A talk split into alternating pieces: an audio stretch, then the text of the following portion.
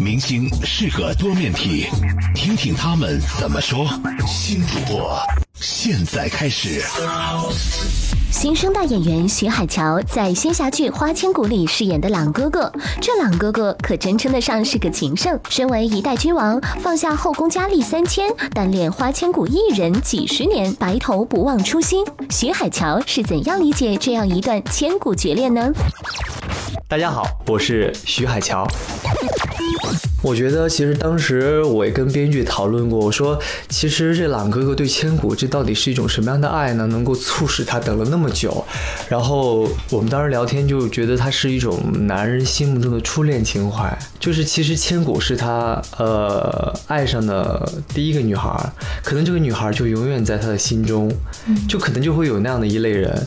所以其实我在这个戏里有好多台词，比如说我前期的时候有一段时间对清水很不好，老是骂他，就是把他赶。走，然后他走的时候，我就会说：“我说清水，我说对不起，我说我只能这样对你，因为我现在对你好的话，反而是害了你，因为我的心中已经有了千古了，再也装不下任何人了。所以其实我觉得，可能他跟清水和千古之间就是一种这样的感觉吧。”嗯，自古以来，如果是两情相悦，当然是最好的了。但是就是因为好多人世间是都是这种的，就是我也不愿意将就去选择另外一个人，愿意去坚守自己的爱。但清水也是这样。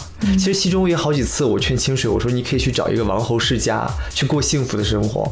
嗯，这可能也是书中说的一种执念吧。就是我还是觉得，一方面呢会觉得说每个人都有选择自己爱的权利，但另一个方面又会想说，好多其实感情的事情真的是强求不来的。